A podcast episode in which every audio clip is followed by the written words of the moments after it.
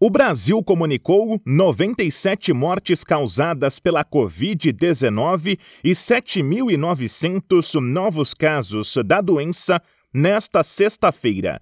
Os números constam de levantamento do CONAS, o Conselho Nacional de Secretários de Saúde. Os dados das últimas 24 horas atualizaram a média móvel de mortes para 110 e a de infecções para 6 mil. O indicador considera números dos últimos sete dias. São 686.803 vítimas da doença no país desde o começo da pandemia. O total de casos diagnosticados passa de 34 milhões e 700 mil. Agência Rádio Web.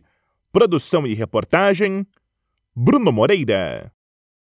Hey guys, it is Ryan. I'm not sure if you know this about me, but I'm a bit of a fun fanatic when I can. I like to work, but I like fun too. It's a thing. And now the truth is out there. I can tell you about my favorite place to have fun Chumba Casino. They have hundreds of social casino style games to choose from, with new games released each week. You can play for free anytime, anywhere and each day brings a new chance to collect daily bonuses. So join me in the fun. Sign up now at ChumbaCasino.com. No purchase necessary. VGW. Void were prohibited by law. See terms and conditions. 18 plus.